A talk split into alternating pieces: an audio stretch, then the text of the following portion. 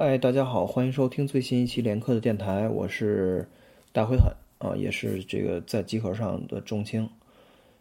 那这一期呢，是我自己一个人给大家念一篇文章，这个是最呃最近我在集合电台上做的一个呃关于这个呃游戏制作人 Jonathan Blow 的一个呃创作哲学的一个电台的附录。呃，这篇文章呢是他的一个。前辈叫做 Brian Moriarty，在两千零二年的 GDC，也就是 Game Developer Conference 的一个演讲的全文。原始录音和英文原文的链接呢，你可以在集合的我的这篇呃附录文章的末尾找到。它被收录在 The Witness，就是 Jonathan Blow 最新的作品《见证者》中最后一个彩蛋的视频。这个视频其实就是 Brian Moriarty 自己。按照 Blow 的要求重新朗读的自己当年的那个演讲，呃，可见这个演讲对于 Blow 的意义很重大。那关于它的意义以及 Brian 和 Blow 的这个故事，呃，如果你不了解又感兴趣的话，请参考集合电台，叫做《关于游戏的信仰》Jonathan Blow 的创作哲学。那。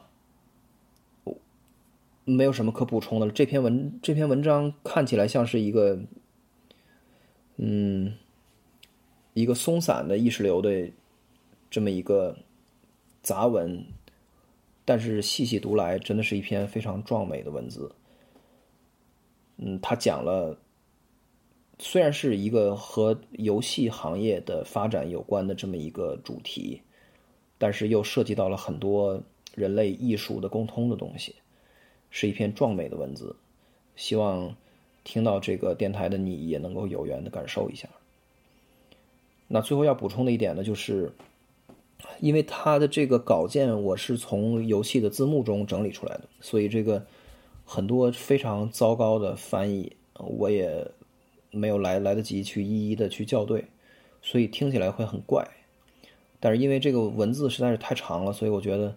有一个中文版的朗读来来给大家做一个呃陪伴性的这么一个东西，还是会有一些意义的，所以请原谅接下来你听到的各种生硬的莫名其妙的这种措辞啊。好，那我们现在就开始。这篇文章的题目叫《诗篇四十六的秘密》，嗯，作者是 Brian Moriarty，所有的权利都归作者所有。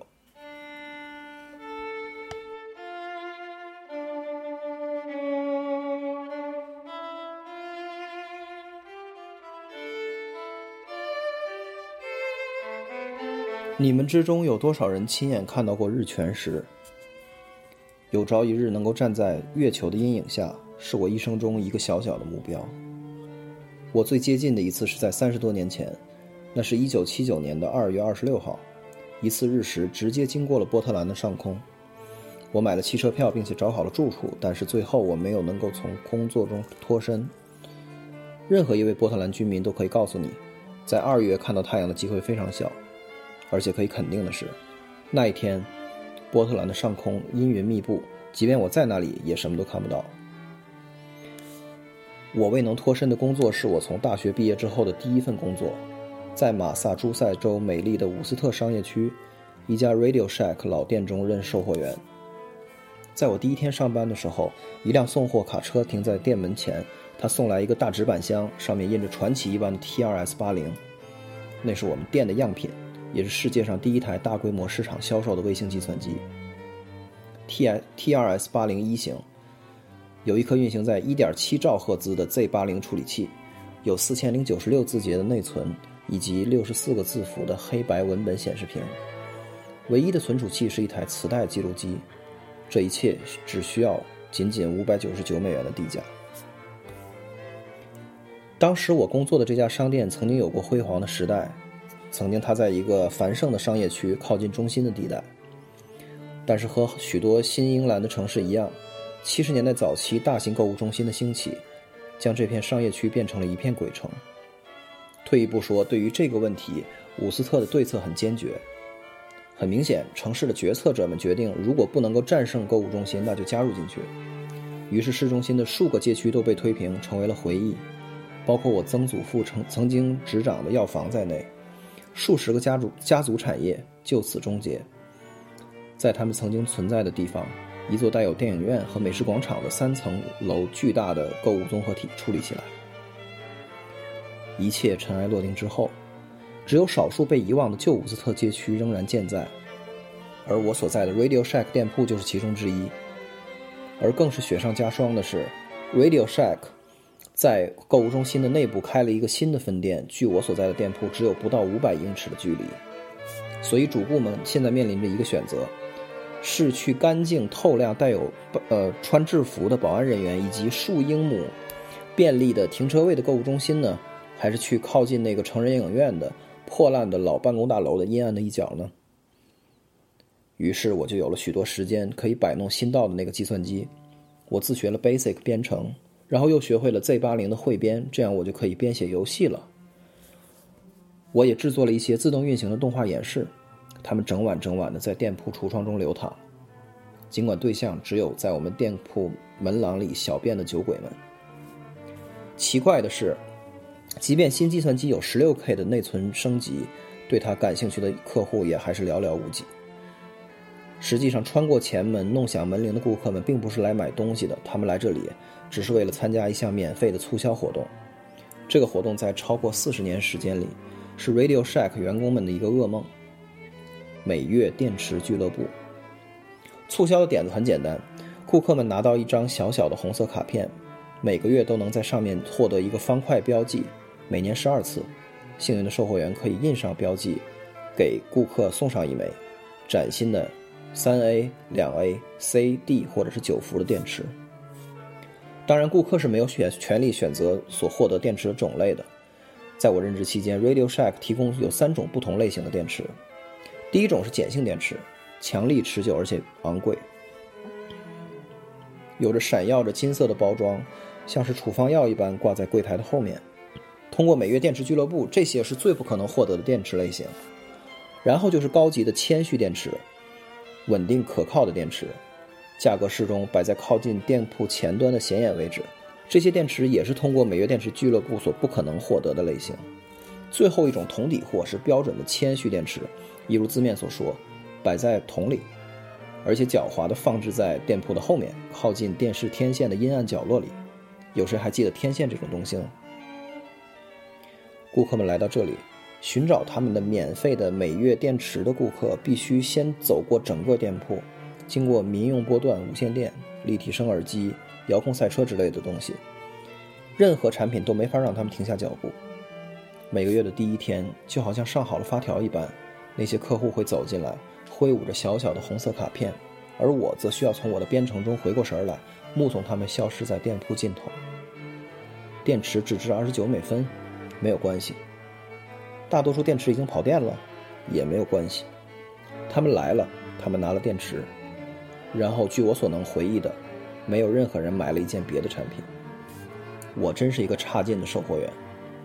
那时候我年轻又愚蠢，我以为我在游戏设计上的教育就要在键盘上得到涌现了，我几乎要错过从前门走过来的教育。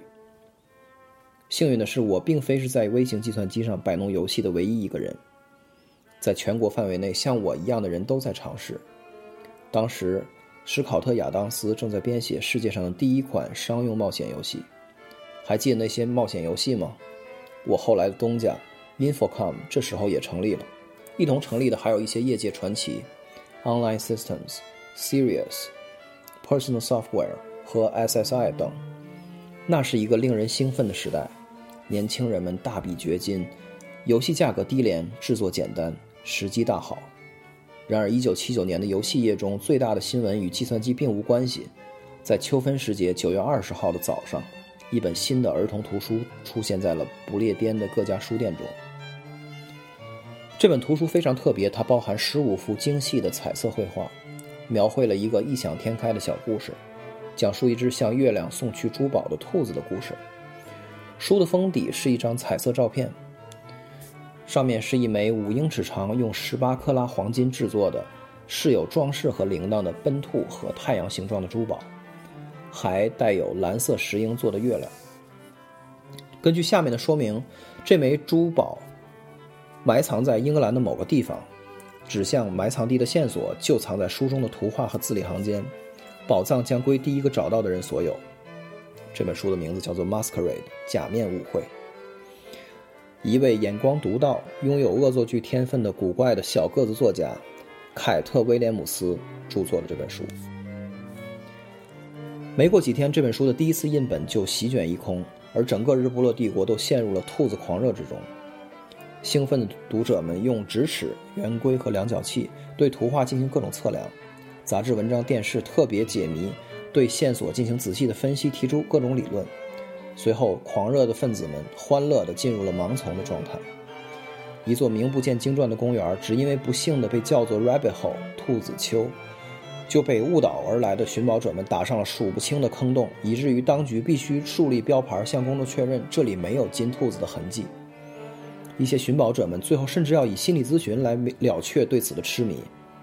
这一狂热跨越了大洋，它侵袭到了美国、法国、意大利和德国。在短短数月时间内，这本书售出了一百万册，直到《哈利波特》系列诞生为止，这一直是任何儿童读物不能抵挡的记录。尽管这个谜题只能在英国解除，这本书还是售出了十五万册的译本，其中八万册是日语。这块假面舞会珠宝的价值是否只值数千美元，已经无足轻重了。许多搜寻者们在他们数个月的探索和旅行中所花去的财物，早已远远超出珠宝的价值。追寻的是兴奋感，唯一能够找到他的那个人的可能性。寻宝、秘密和隐藏的物件看起来起到了不可抵挡的效果，找寻他们的过程也很有趣，也可称为口中的谈资。这样的人的心理，在电脑游戏最开始的时代便已开始利用，找到隐藏的惊喜。这感觉我们叫它彩蛋。在 Electronic Games 电子游戏的创刊号上，雅达利的 Steven Wright 创造了这个术语。商业计算机游戏中的第一个彩蛋出现在雅达利2600的一张早期卡带中，名字很简单，就叫做 Adventure 冒险。通过一系列不寻常的动作和隐晦的操作，玩家可以发现一个隐藏的房间，里面闪烁着 “Created by Warren Robinett”，由沃伦· Robinett 创作的字样，在数十年间，彩蛋和他的邪恶的孪生兄弟作弊码，成了行业中的行业。整本杂志和整座的网站现在都致力于发现和传播它们，它们是我们工具箱的一部分，是我们的基本词汇。它是电脑游戏设计的语言，计算机游戏玩家可能是第一批用彩蛋来形容隐藏惊喜的幸运儿，但我们并不是首先使用这类事物的人。画家、作曲家和各行各业的艺术家，在他们自己的作品中隐藏内容已经有数世纪之久。新发明的录像机和光盘播放机，它们带有的静止功能，暴露出数十个隐藏的迪斯尼的情色内容。托马斯·金凯德自封为慧光大师，在自己的作品中藏匿字母 N 作为娱乐。在他的签名旁的数字表示每幅画中藏了多少个 N 字母。毕加索。达利、拉斐尔、普桑和多位其他的画家，在他们的画作中都藏有各式各样的内容。他们最喜欢的是在有人群的场景中藏匿自己、家人、朋友和其他艺术家的肖像。格里科喜欢狗，但天主教会禁止他在神圣的绘画中包含犬类，于是他把它们藏起来，通常藏在云朵的轮廓里。作曲家迪米特里·肖斯塔科维奇。被苏联文化部施以政治审查，他的交响乐和室内乐作品中充满了各种隐藏的符号和颠覆性的潜台词，一旦发现，必定会让他本人被流放到西伯利亚去。莫扎特的歌剧《The Magic Flute》魔笛，则充满了古老的秘密结社共济会的仪式和音乐的暗示。莫扎特本人和他的导师海顿都是共济会的成员。但最为知名的彩蛋提供者是晚期的巴洛克之王。最高的音乐奇才约翰·塞巴斯蒂安·巴赫。巴赫喜欢用希伯来字母代码，这是一种像字母表中的字母赋值的艺术，比如 a 等于一，b 等于二，c 等于三，诸如此类。通过比较、排列和其他方式操作这些数值，隐藏的消息便得以隐藏。巴赫对于希伯来字母代码十四和四十一情有独钟。十四是他的名字首字母的总和。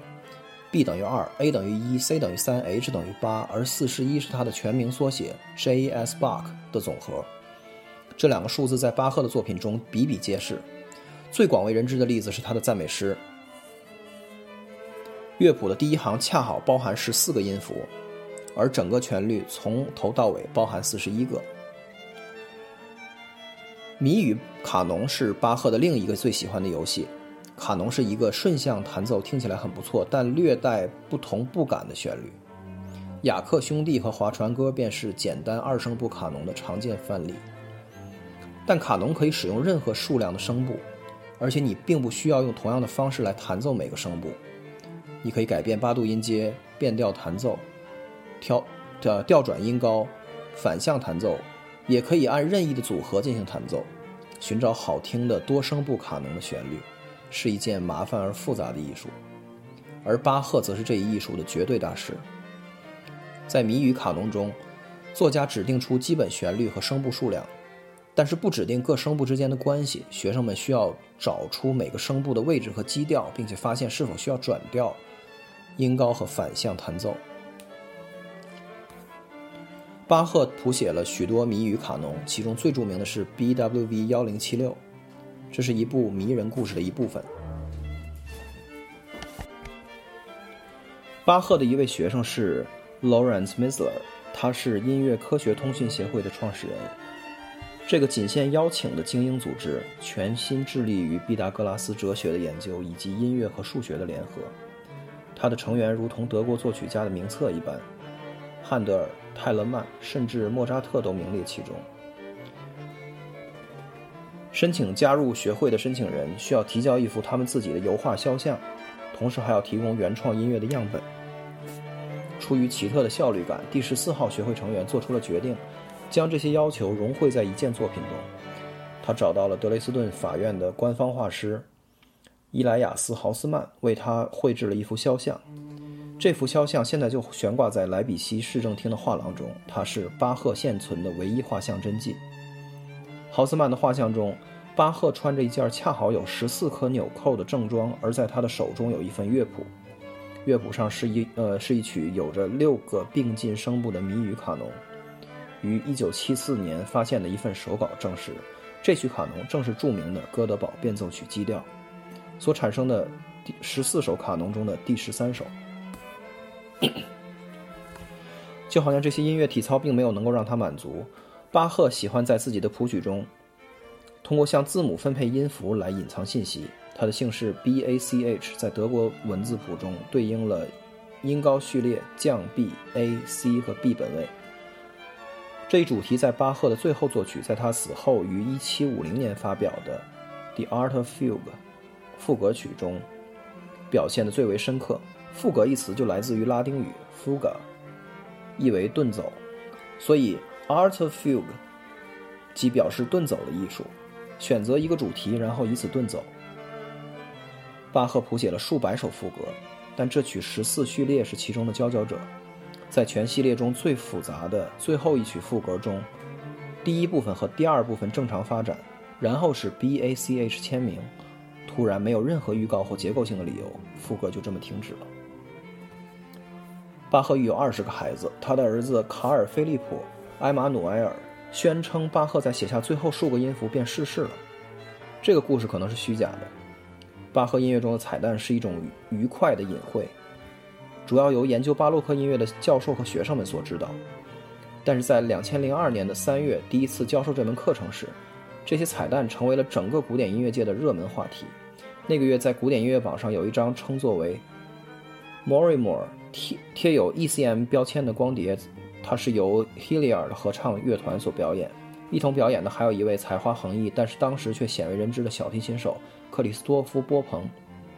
m o r i m o r 中的音乐基于巴赫的 D 小调帕蒂塔吉组曲，进行希伯来字母的代码分析，转而编辑成小提琴的独奏。在德国一位教授分析的这项研究中，音符的时长、小节数和帕蒂塔吉的德国文字谱。得以分配数值。如此一来，他宣称他自己发现了隐隐藏在音符中的数个礼拜仪式的文本全文。这张 CD 便呈现了这这些隐藏的文字。与原有的音乐叠加之后，结果极度忧伤、阴暗、恐怖，并且非常流行。相当多的音乐评论家对这张音乐做出了抨击，他们没有买账。教授的分析结果认为它是数字命理学和精明的营销的成果。他们的小心并没有道，呃，并不是没有道理。数字命理学是一个滑溜的斜坡，即便是有着正常心智的人都可能会陷进去。在此，我要分享一个我自己亲身的经历。早在二十世纪九十年代互联网腾飞之前，一个最为流行的在线讨论版叫做 Prodigy。我在 Prodigy 上购买一个账号，这样一来，我就可以加入友好的兴趣团体中，和全国各地的伙伴闲聊。有一天，一个陌生人出现在我们的讨论版里，立刻我就知道麻烦来了。这个家伙叫加里，他开始散播各式各样的末世言论，世界范围的阴谋啦、秘密结社啦、魔鬼崇拜啦等等。一开始我们还能礼貌地应对，我们向他询问来源，更正他的错误，从逻辑上反驳他的言论，尝试着以文明的举止来对待他。但是我们的关注并没有使他平静下来，反而变本加厉，他的阴谋论警告变得更加咄咄逼人，近乎于歇斯底里。他开始威胁与他有不同见解的人，用一种诙谐说法来讲，他已经全是大写了。但他最为咄咄逼人的警告，并非关于同性恋、犹太人、洛克菲勒家族或者光照教。按照家里的说法，人类最大的敌人是圣诞老人。据他所说，他有一个秘密的数学公式，确切地证明了圣诞老人是反基督者的化身。出于好奇，我们要求 Gary 透露他的公式，结果我们正中他的下怀，落入了他的陷阱。我们早就知道，他有本书要卖，我是其中一个傻子。我给他寄去了十五美元。没过一周，书寄到了，在一张华盛顿纪念碑的不吉利照片上方横着带有文章的书名“六六六最后警告”。在这本私印的四百九十四页厚本中，家里透露了他简单的希伯来字母代码公式。他宣称这个公式来自于古代的苏美尔人。这个公式将六的连续倍数赋值给字母表中的每个字母，比如 a 等于六，b 等于十二，c 等于十八，诸如此类。想想我们当时的惊慌失措吧。我将这个古老的公式用在圣诞老人 Santa Claus 上，获得了毒神的总和六六六。圣经上代表野兽的数字。我登上 Prodigy 向我们的兴趣团体中的成员们汇报了这个结果。毕竟 Gary 是对的。毫无疑问，根据古代苏美尔文明无懈可击的智慧，圣诞老人反基督。然后我又继续指出了数个名字，根据家里的公式，这些名字都可能得到六六六的核，比如 Saint James、New York、New Mexico。很快，讨论板上充满了各种发现，比如 Computer、Boston Tea，以及罪孽深重的 sin Karaoke。自此往后，Gary 弃我们而去，而我的十五美元花的值了。然而，家里并不是第一个将秘密代码与圣经联系起来的人。人们在圣经中寻找彩蛋，已经有数百年的历史。希伯来卡巴拉的神秘传统可以描述为对旧约头五书及摩西五经的希伯来字母代码的冥思。计算机横空出世，对圣经进行数字命理学的应用变得快速而高效。最新的命理研究是由前《华尔街邮报》记者麦克·卓斯宁在1998年发表的一本书。他的书《The Bible Code》圣经密码采用了跳跃密码，文字中的每 n 个字符被用来组成信息。通过向旧约的希伯来文本进行跳字法处理，卓斯宁宣称他发现了对二战、大屠杀、广岛原子弹、伊拉克、呃伊扎克拉宾和肯尼迪刺杀事件。月面登陆、水门事件、俄克拉荷呃俄克拉荷马市爆炸案、比尔·克林顿竞选、戴安娜王妃逝世以及穆会相撞。他还找到了一些其他的语言：洛杉矶大地震、小行星撞击地球、核子末日，一切都排列在过去十年的末尾前。圣经密码在畅销书列表上待了数周，并由它产生了数个续集和众多的模仿者。圣经确实吸引到了一帮怪人，但对于真正的彩蛋猎手们，任何事物都无法阻挡对这些究极的文字谜题进行追寻者的别出心裁、锲而不舍的热忱。有一个难题吞吐着毒液，耗费着钱财，摧残着人生，将聪明健康的学者推到疯狂的边缘，那就是是谁写了莎士比亚的作品？有关莎士比亚作品的著作问题，文章和书籍足以填满一个大型的图书馆。事实上，确实有很多家这样的图书馆存在。不要说不到一个小时的演讲了，即使是持续一天的指导，都无法令人对这个复杂、奇特而极度诱人的故事做出裁决。尽管如此，对于没有接触过的听众，我会尝试将它以短暂的篇幅做一个概述。莎士比亚无可争议的一生，可以在一张纸巾的背后写完。我们知道，一个叫做威廉·莎士比亚的男性，呃，在斯特拉特福村庄中或附近，在1564年出生。我们知道他有一名妻子和至少三个孩子，挚有财产，并且和他的邻居打了数场官司，并且最终死于1616年，享年52岁。我们还知道，就在同样的时期，一个和这个莎士比亚同姓的男性在伦敦的舞台上作为演员而活跃着，最终成为了一些剧院的共同业主。我们还知道，就在同样的时期，许多极为优秀的诗歌和戏剧在伦敦以莎士比亚的名义发表。而我们所不知道的是，斯特拉特福的地主和伦敦的同性演员是同一个人吗？我们不知道的是，这个人是不是创作了那些诗歌和戏剧？我们所知的只有那些戏戏剧和诗歌，在四百年之后，被认为是西方文明的巅峰。归于莎士比亚名下的作品，似乎是由一位通晓世间万物的男性或女性所写。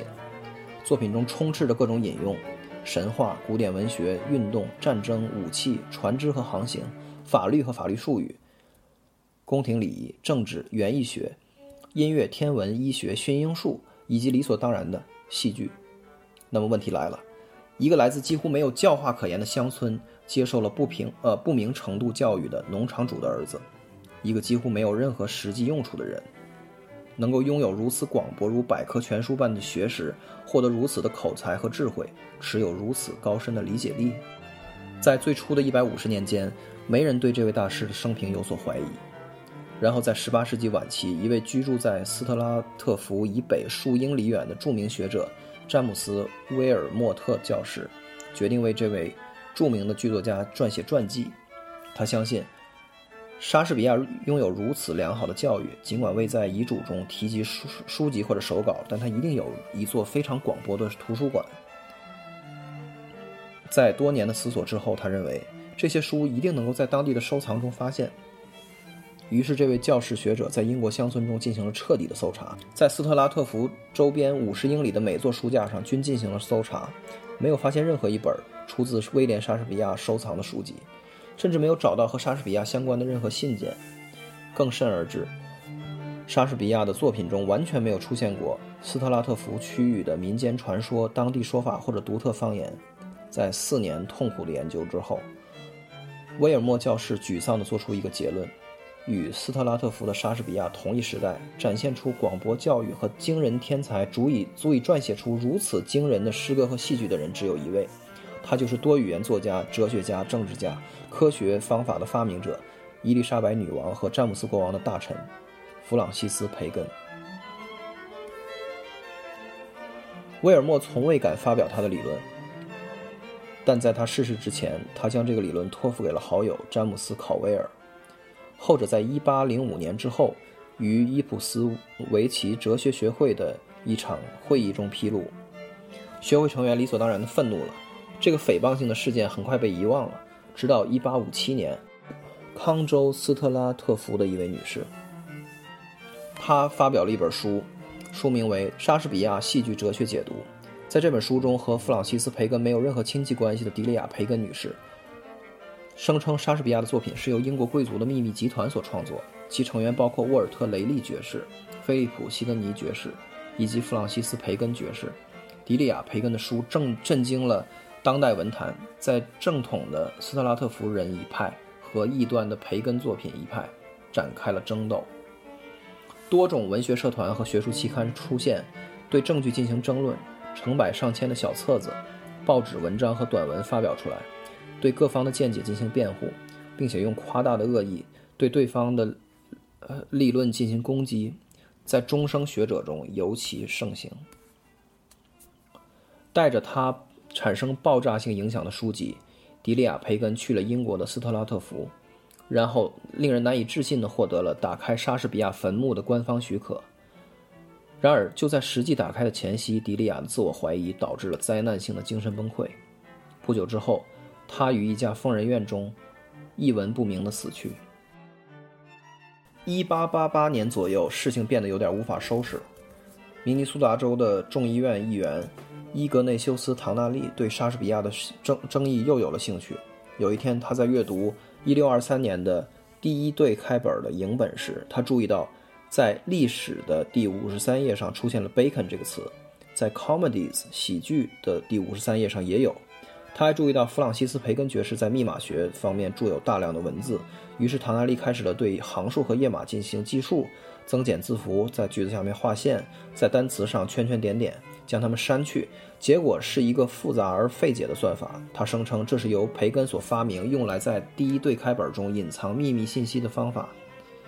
于是，西方文明上的第二次彩蛋大搜索就此开始。下面来聊聊几个比较可笑的例子。底特律的一位名叫奥威尔·欧文的博士建造了一座奇异的研究工具，他称之为“命运之轮”。这件工具由两个巨大的木质转轴组成，上面包有两英尺宽、一千英尺长的帆布长带。他把培根、莎士比亚、马洛、洛林、波尔和斯宾塞的作品拆成散页，和伯顿的忧郁的解剖一起粘在这条帆布上。通过正反转动转轴，欧文博士可以。快速地在多页间跳转、搜寻线索和交叉引用，雇佣了一大帮秘书和速记员之后，欧文宣称他发现了伊丽莎白时期的另一个历史，以及全新的数个莎士比亚戏剧和十四行诗。下面就是给予欧文博士灵感让他建造的命命运之轮，可能是由伟大的诗人本人亲笔写下的隐藏诗句。大概意思是：拿出刀，将我们的书本化为碎片。飘散在书页，定于巨大轮上，辗转反折，变幻无常，紧盯命运。盲眼的女神正站在球形石块之上，石块翻转滚动，时刻不停。在发表了五本这样的垃圾文字之后，欧文宣称他发现了一段密语，说明培根的一份原创手稿就埋藏在怀疑河上的切普斯托城堡附近。在接下来的十五年间，欧文花费了数千美元，雇佣船员对使用炸药对河床进行开掘，然而什么也没有找到，他就这样过世了。一个名为阿内斯伯格的人，基于培根母亲的墓中可能呃可疑的裂缝的意义进行分析，写了一整本书，最终理性之光于一九五七年出现了。对于熟悉密码学的人。威廉·弗里德曼不需要再多介绍。在二战时期，弗里德曼上校是美军解密局的领导，他被认为是破解了日本最为敏感的军事密码。战后，上校决定将自己的专长运用到莎士比亚的秘密中去。他与领域中的数位专家见面，准备了详尽的科学分析，并将其以《The Shakespeare Ciphers Examined》莎士比亚密码考为名发表。他的结果是一句话。都是废话。根据密码学的标准，据称莎士比亚作品中发现隐藏的信息没有一个是可信的。用于从文字中提取信息所使用的规则全部都不严密，过分主观。除了原始的解密者之外，无人可以重复。所涉及的人们并不呃，并非不诚实，他们只是被自己先入为主的想法所主导了，困在幻想的迷宫中，从混乱中寻求秩序。你是不是认为弗里德曼的冰冷无情的曝光能够一次性的让这种异端学说永久的沉寂下去呢？没可能的。书籍、电视特别节目和网站、会议、博士论文还在接踵而至。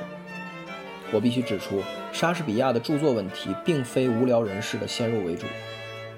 有很多备受尊敬的作家和莎士比亚的崇拜者都表现出了对戏剧的真正来源的真实怀疑。列表中包括霍桑、爱默生、惠特曼、亨利·詹姆斯、马克·吐温、弗洛伊德、奥森·威尔斯和约翰·吉尔古德爵士。健在的怀疑者们包括新环球剧场的艺术总监马克·里朗斯、迈克尔·约克、德里克·雅克比、肯尼斯·布拉纳，以及最为崇敬博学的当代莎士比亚演员基努·里维斯。目前对于著作的归属最领先的候选人是爱德华·德威尔，牛津的第十七任伯爵。这个理论最早出现在一九二零年，由一位名字不幸为 J. 托马斯·鲁尼的英国校长所提出。为什么巴赫、圣经和莎士比亚的作品能够引起如此多的关注呢？没人在意乔叟或济慈的作品中寻找离合诗。在瓦格纳或者贝多芬的经典赞美诗也没有让 CD 大卖。要获得答案，我们需要认识到圣经和莎士比亚在西方文化的发展上起到独一无二的角色。没有哪一件文学作品比1611年在詹姆斯一世的赞助下发表的圣经对现代英语有更大的影响力。詹姆斯王的圣经例证了“经典”这个词的含义，它被称为英语散文中最尊贵的丰碑，英语语言中最伟大的成就。对于众多诗人、剧作家、音乐家、政治家和演说家，他提供了一代又一代灵感的来源。无数人通过重复家中唯一的这本书籍中的词句，学会了阅读。我们的宪法、法律都是按照他的音韵和意象而成就。但即便是由四十六位编者经十年完成的詹姆斯王的圣经，在埃文河的天鹅的灿烂遗产面前也黯然失色。对莎士比亚作品词汇量的最低估算为一万五千词，超过詹姆斯王圣经版本的三倍，并且最新的竞争者约翰米尔顿的两倍。他的诗歌和戏剧在没有字典或词典的情况下完成，因为那个时候根本不存在这种东西。这类事物的所有的一切都在他的脑中。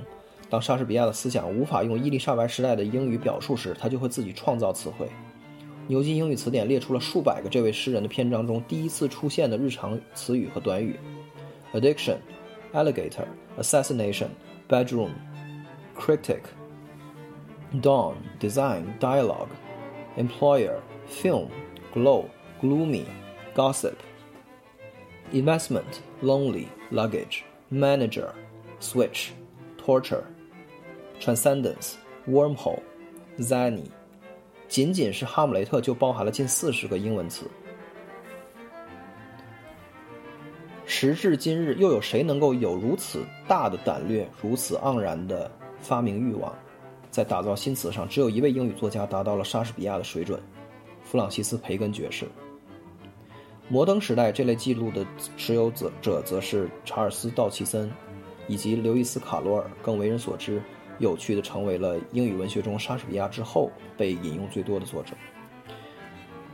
我们每个人都被詹姆斯王的圣经和莎士比亚的作品深深的影响，无论我们喜欢不喜欢，我们都通过这些伟大的作品来窥视这个世界。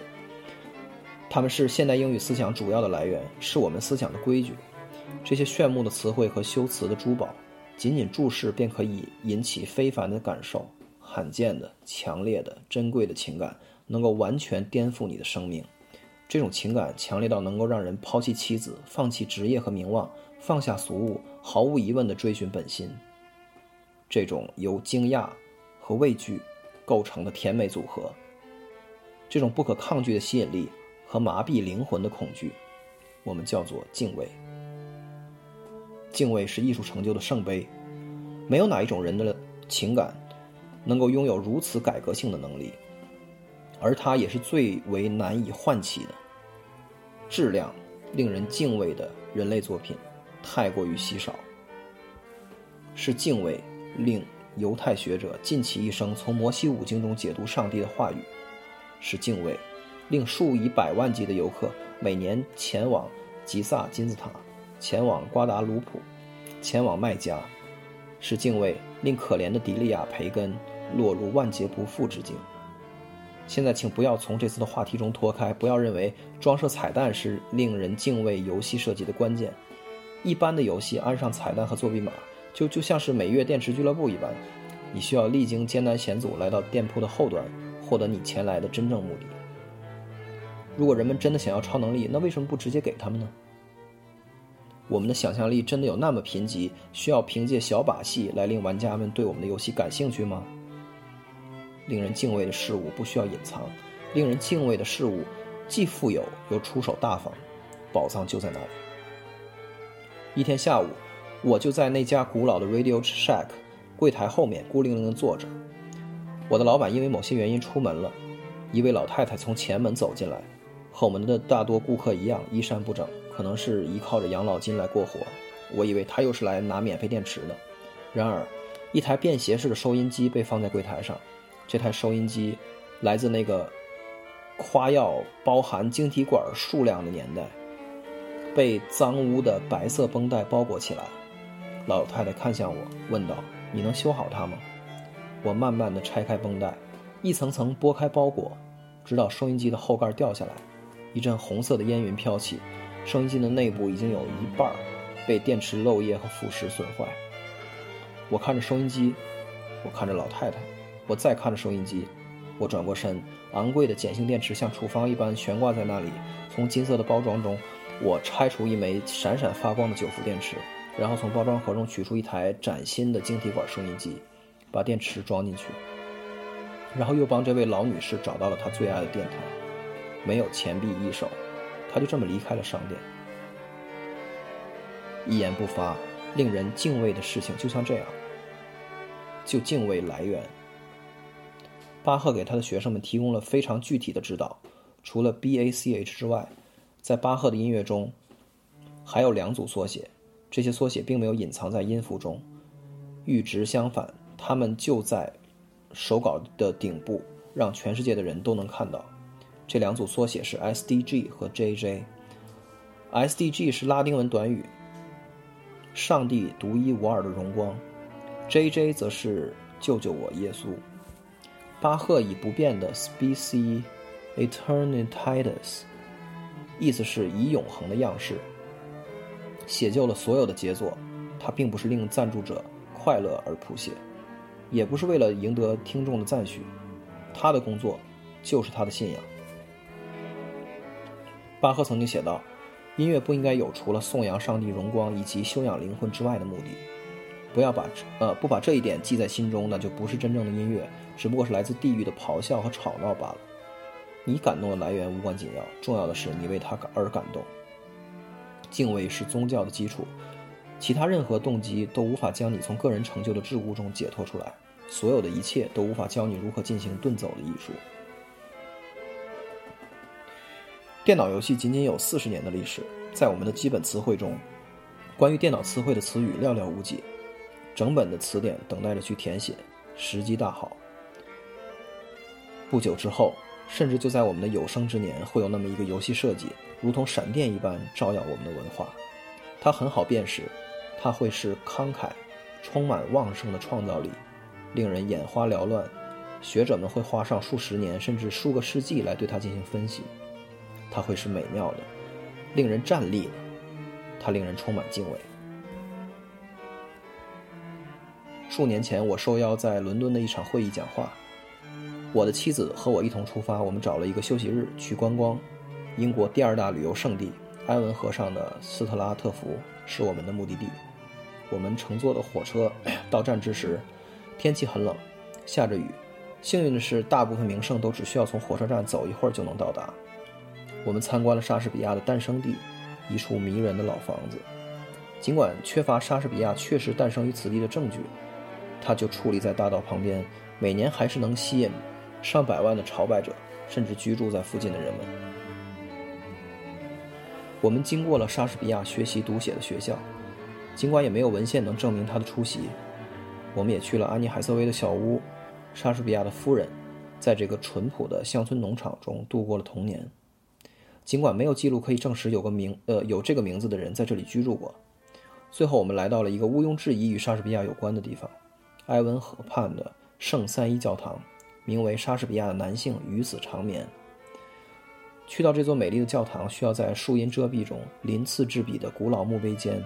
走上许久，这里的入口出奇的小，在教堂内部不允许拍摄，里面黑暗又宁静。除去乘车乘车的游人，这里的环境还算恭敬和肃穆。有一些人坐在长椅上，沉浸在祈祷之中。一道走廊直通教堂中心，祭台的左侧照得明亮，墙上悬挂着诗人的胸像，鹅毛笔在手，宁静地凝视着汹涌的朝拜者。在下方的地面上。花束环绕之中是迪利亚培根发狂的地点。威廉·莎士比亚的墓碑上，写着可怕的警告，大意是：朋友，看在上帝的份上，请不要挖掘黄土下的灵柩，